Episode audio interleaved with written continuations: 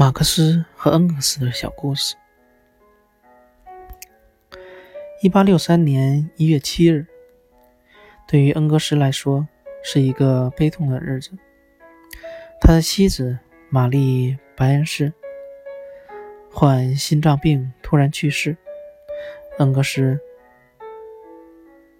以十分悲痛的心情将这件事情写信告诉马克思，信中说。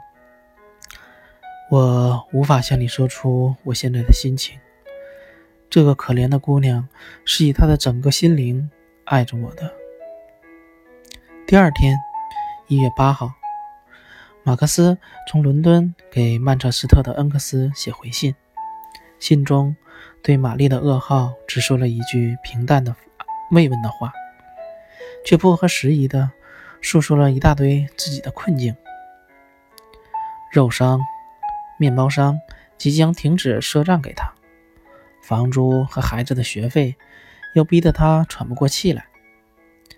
孩子上街没有鞋子和衣服。一句话，魔鬼找上了门。生活的困境折磨着马克思，使他忘却了、忽略了对朋友不幸的关关切。正在极度悲痛中。恩格斯收到这封信，不禁有点生气了。从前，两位挚友之间常常隔一天、两天就通信一次，这次一直隔了五天。就到了一月十三号，恩格斯才给马克思写回信，并且在信中毫不掩饰地说：“自然明白，这次我自己的不幸和你。”对此冰冷冷的态度，使我完全不可能早些给你回信。我的一切朋友，包括相识的佣人、佣人在内，在这种使我极其悲痛的时刻，对我的表示同情和友谊，都超出了我的预料。而你，却认为这个时刻正是表现你那冷静的思维方式的卓越时机。那就请便吧。波折既已经发生了。友谊经历着考验，这时，马克思并没有为自己辩护，而是做了认真的自我批评。十天以后，当双方都平静下来的时候，马克思写信给恩格斯说：“从我这方面说，给你写那封信是个大错。信一发出，我就后悔了。然而，这绝不是出于冷酷无情。我的妻子和孩子，他们都可以作证。”我收到你的那封信，极其震惊，就像我最近的一个人去世一样。而到了晚上给你写信的时候，则是处于完全绝望的状态中。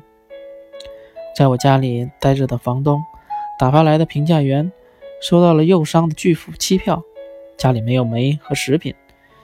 小燕妮卧病不床，卧卧病在床。唉。出于对朋友的了解和信赖，收到这封信后，恩格斯立即谅解了马克思。一月二十六号，他给马克思的信中说：“对你的坦率，我表示感谢。你自己也明白，前次的来信给我造成了怎样的印象。我接到你的信的时候，他还没有下葬。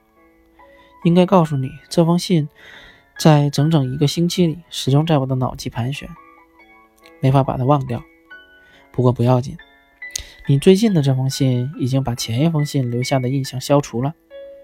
而且我感到高兴的是，我没有在失去玛丽的同时，在失去自己最老和最好的朋友。随信还寄去一张一百英镑的期票，以帮助马克思度过困境。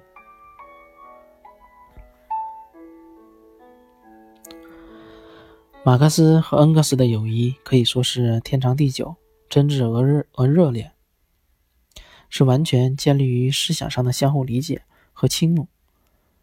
他们的友谊也是世界革命史和世界哲学史上一桩美谈。人一生中能有挚友如此，是多么幸福和幸运啊！